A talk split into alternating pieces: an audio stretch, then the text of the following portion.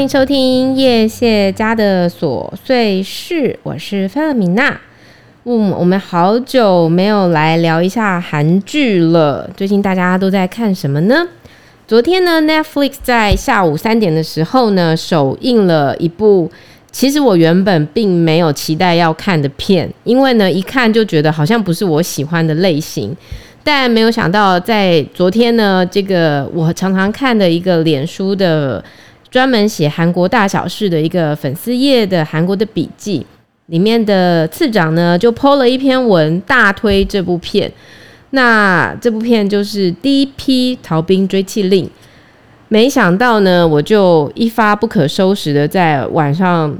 看了六集，看到今天早上三点半把六集全部看完了。因为次长一他他已经看完了，然后他就大推，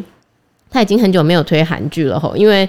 呃，最近真的不知道大家都在看什么。那我今天呢，想要跟大家分享几部片，是呃我正在看的，其中有两部韩剧，那有一部是中国剧，但是主演的人是赵又廷。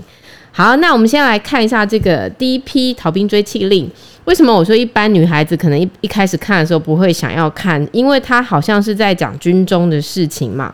那特别是它的整个设计就很像那个美国大兵哦，就是它又有军牌呀、啊，又有什么？我不知道你们有没有那个年代，我们那个年代小时候啊，很爱这个军牌，就是好像还可以去做，然后就那种珠珠链可以挂身上，感觉很帅气。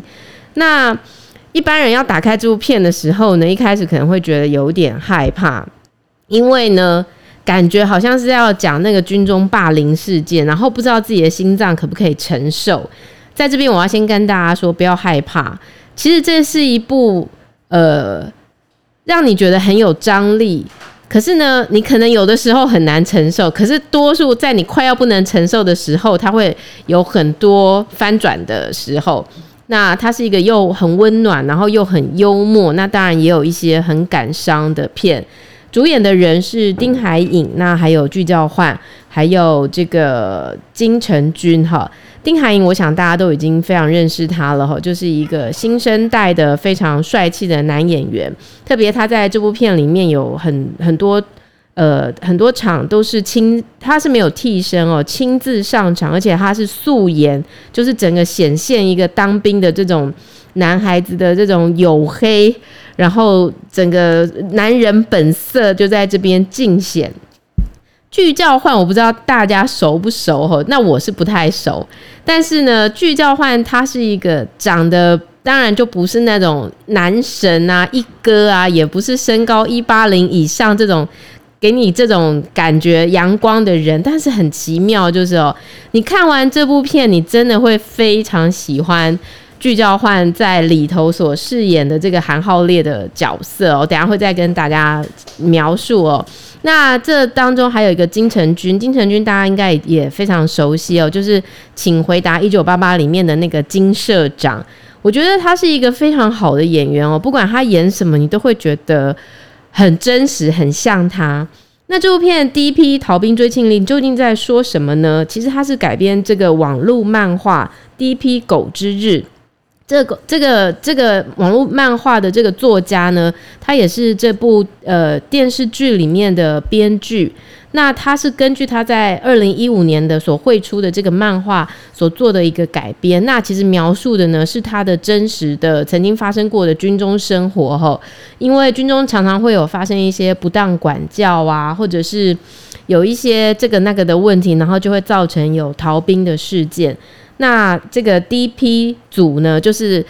让军人宪兵去担任这个去抓逃兵的对象。以我们台湾来说的话，应该就像便衣宪兵的这种角色，就要负责把这个逃兵的人抓回来。那这个剧作家呢，就是这个编剧，也是这个漫画家，他就是曾经在服役当兵的时候呢，有加入过这个 DP 组去追缉这个逃兵的，那就把他的经验呢，呃，画了这个漫画。没想到这个漫画造成一个很大的轰动。那除了很大的轰动之外呢，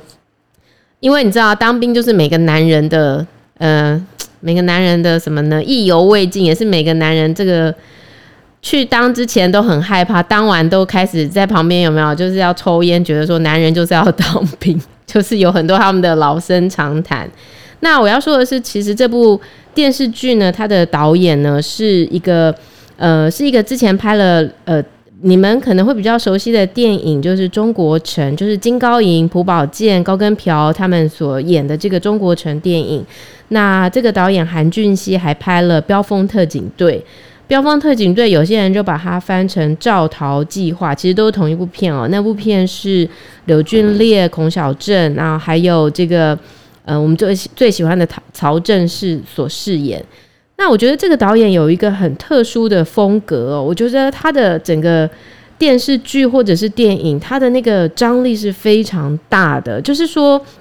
他非常擅长的营造某一种气氛，那个气氛就是整个张力已经绷到最紧，然后让你可能手机，如果你是看平板，你可能直的拿会变成横的拿，想说我就先听听看会发生什么事，因为你不知道你能不能承受接下来要发生的时候。当时我在看《中国城》的时候，呃，有好几幕我都真的是吓到心脏快要跳出来。那再回到这个《D.P. 逃兵追缉令》呢，我觉得导演所营造的风格呢，也是非常有这样的让你有一种紧张感哦。那整个故事的节奏，呃，是非常不拖泥带水，非常快。然后呢，呃，让你很快就进入这个故事，然后呢，跟着丁海颖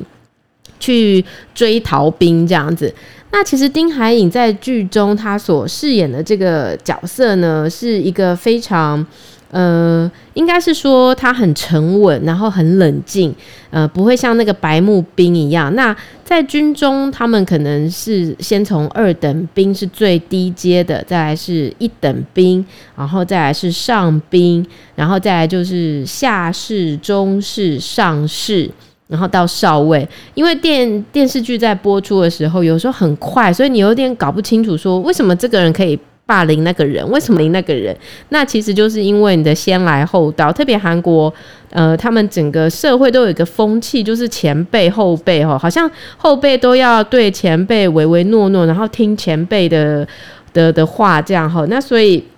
如果你是二等兵，你当然就是最菜的啊。所以丁海颖在这里头，他就是这个最菜的二等兵。那他跟他搭配的这个，我们刚刚讲具教焕哈，这个韩浩烈，他其实原本是一，他是官嘛哈，他是他是里面的官，他看起来就是这样吊儿郎当的，然后这样漫不经心的，但是其实呢，他内心有一个非常强大的素质哈，就是他原本呃，他就说他要去休养哈，然后呃，不知道是发生什么车祸还是什么意外，总而言之，他就在医院，所以当时丁海寅是跟这个高跟瓢。搭配呢，要去追逃兵，但没有想到，呃，这个高跟瓢呢，其实是借着这个要出去玩乐哈。我这边就会有一点点剧透，不会透太多，大家不要害怕哈。他就是因为在这个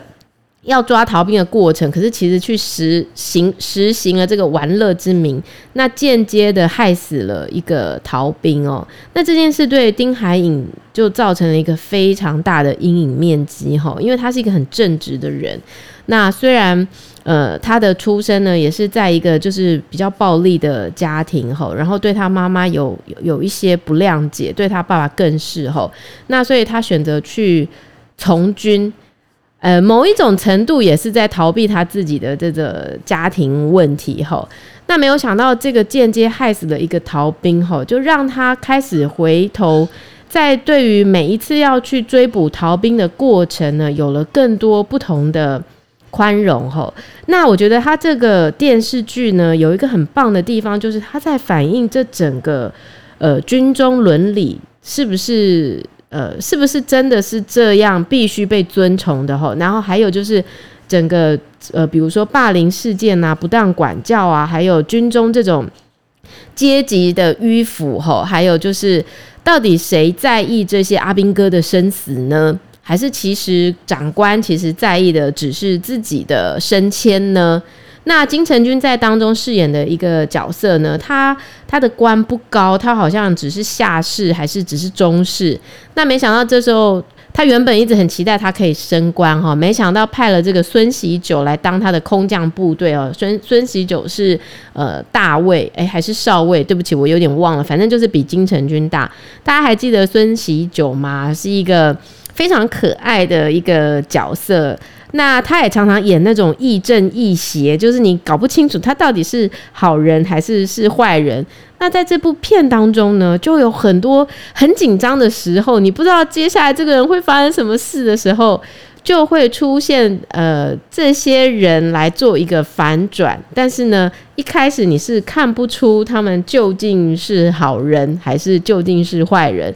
那这部片就会让你那个心一直揪着一把，然后呢，不断的去看到更大的议题哈，就是他们凸显了整个韩国社会哦，韩国的这个当兵的一个。一个，也，其实不是只有韩国啦，我觉得台湾也是吼，就是像我们在看那个洪仲丘的案子，也是就是不当管教，然后致死吼。那我觉得其实我也不懂吼，为什么那个前辈一定都要都要做出这些事情？好像你不做你就不合群，然后好像你不做你就不能凸显你是个你是个男人还是什么，就是个很幼稚的。很幼稚的行为，但是，呃，这整个六集看下来哈，就是你更可能真的是没有办法听，加上他的这个，呃，他的原声带真的非常好听。我之前还不知道这个人哈，后来也是这个次长写了，我才知道原来这个原声带唱的人是一个叫做 Kevin O 的人。诶，他的那个歌配的都好像美剧哦。我在看这部片的时候，第一个觉得好像电影，就是他的整个紧张感让你觉得好像在看电影。那还有它的整个呃拍摄的颜色、画面，还有它的整个呃呃整个快速的变化的这个这个节奏，都会让你觉得好像是沉浸在一个电影里面。那再加上说，我觉得它的整个音乐真的就是好像你在看美剧会配的那种音乐，非常好听，记忆度很好。那所以呃，我觉得这部片呃。如果你一开始有点害怕，说会不会是一个很无聊讲当兵的片？不会，呃，它很好看。那呃，你除了可以看到每一个逃兵他们为什么逃兵，还有在这个追捕逃兵的过程当中发生了哪些事情？那最最后到底有没有成功的追回这个逃兵呢？以及呃，在最后那一集是我觉得最震撼的哈。如果大家看到最后一集已经开始在那边上字幕啊，然后已经有在呃在在在你以为是要 ending 的时候，一定要等到最后，因为最后会有彩蛋，请大家一定要看到最后。那么呃，今天呢，我我想最新的这部片就是《第一批逃兵追缉令》哦，我希望大家不要错过，因为已经很久。没有看到一部韩剧是这么紧张，然后这么、这么、这么完整的结构。其实它的第一集跟最后一集哦，都是前后呼应起来的。就是你在看的时候，我觉得你的心里面除了感触，可能还会有一些理解，然后还会有一些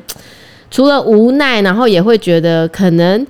呃，未来是不是制度要稍微改善一下？不过我听说了，台湾现在当兵就是很好像变得很轻松，然后就是好像也不用当了什么一一年一年几个月，好像几个月不到一年就可以退退伍了。然后韩国呢，他们的兵兵役呢是十八个月、二十个月、二十二个月。如果你是要服替代役的话，就是二十一个月。呃，那所以我觉得是一部。很不错的电视剧，很很精彩，那很推荐。只有六集，每一集大概六七十分钟，可以赶快打开来看。好，那我们休息一下，等一下我们马上回来。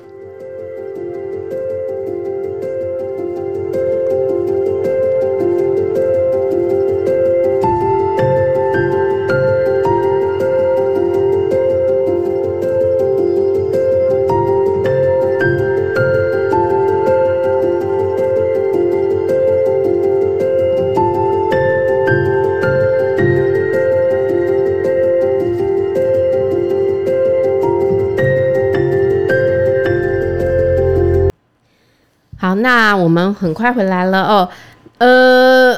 其实刚刚那部片还有很多可以讲的啦。不过我觉得就是你赶快打打开去看，你可能会比我讲的那个要来的精彩很多。它是一个很层次很多、很有厚度的电视剧。那我们今天再来谈另外一个是中国剧哦。那呃，这个其实一般我觉得中国剧已经走入一个套路了，就是其实我也平平常也不太看中国剧，可是因为呢，这一次出演的男主角是赵又廷跟孙俪，能不看吗？很想看啊，因为赵又廷已经好久没有演电视剧了吼，他上一次演的电视剧可能是《三生三世十里桃花》。哎，赵又赵又廷，我觉得。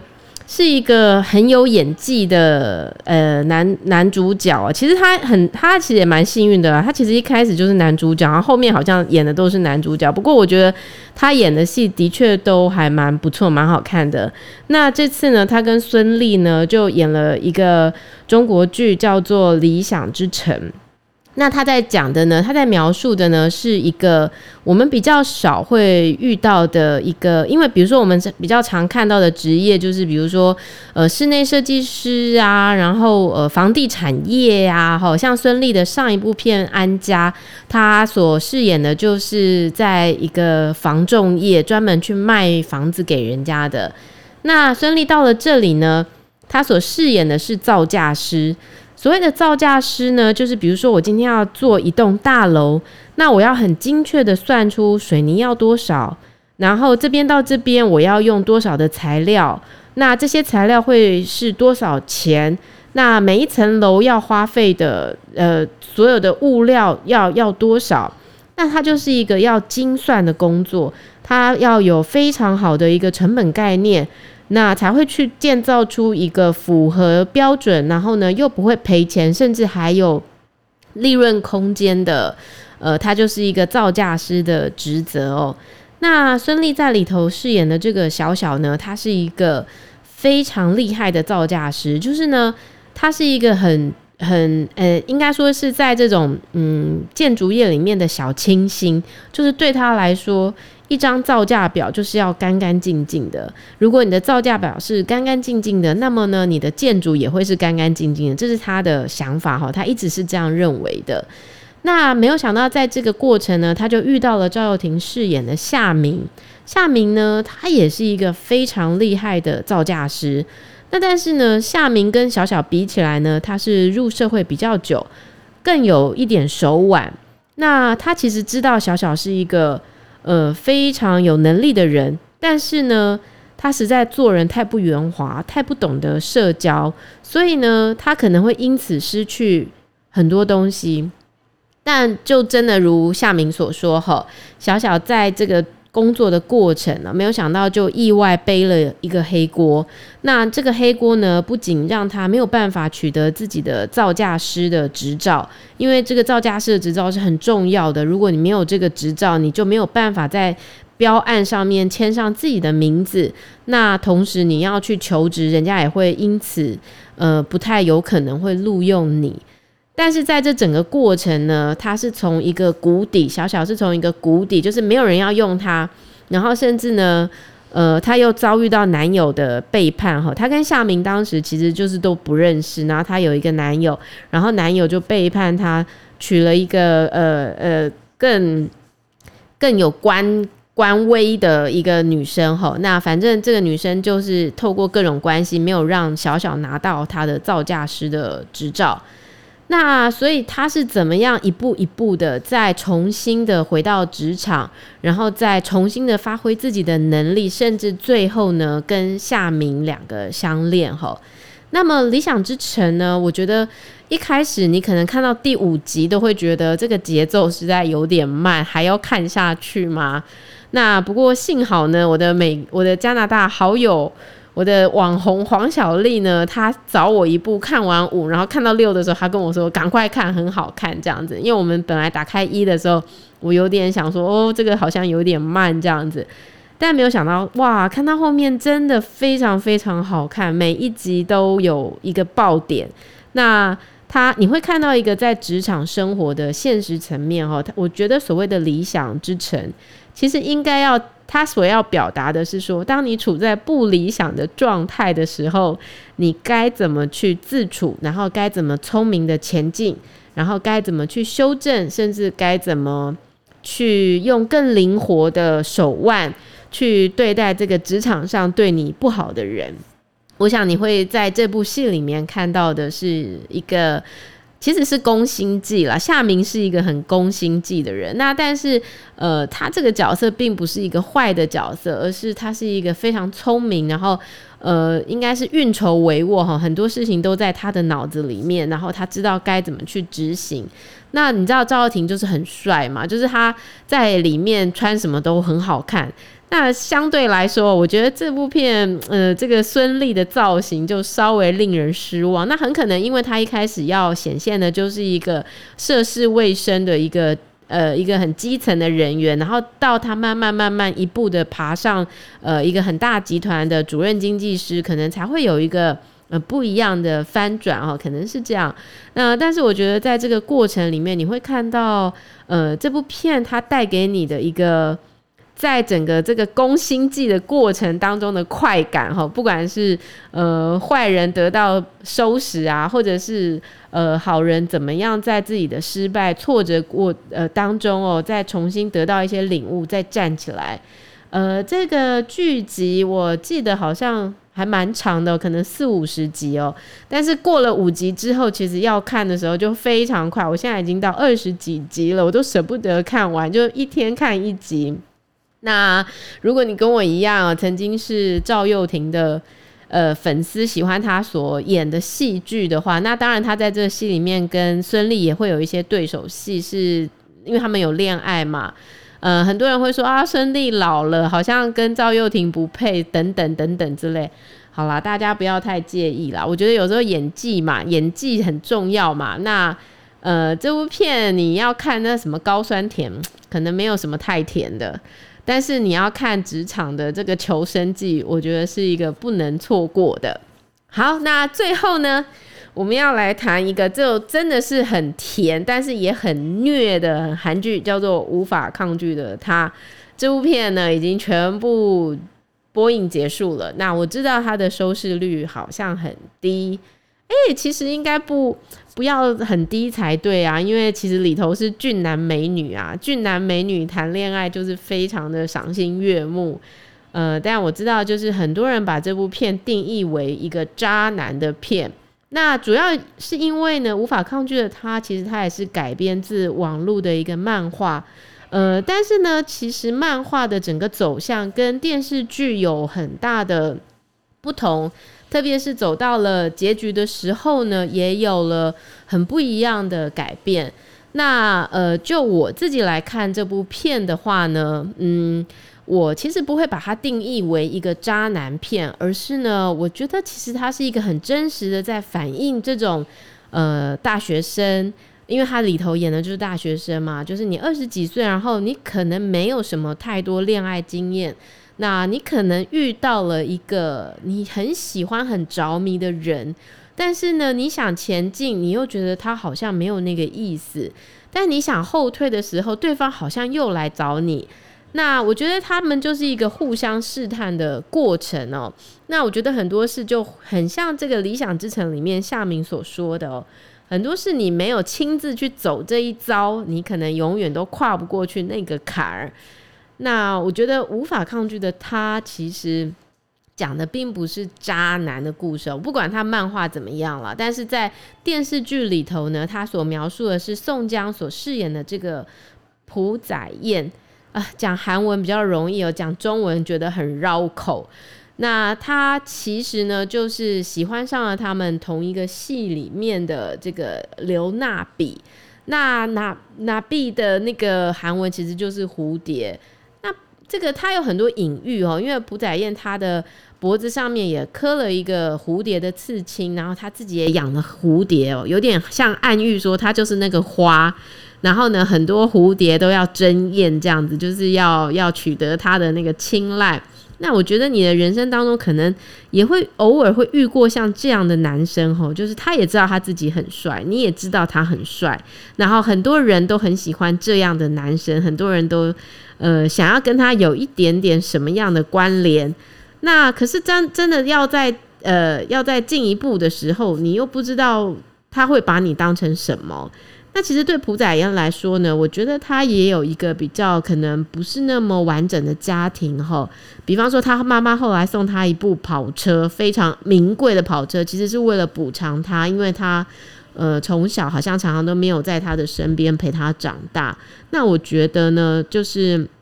呃，没有没有在一个亲情支持下，一个可以依附关系很好的长大的孩子呢，通常。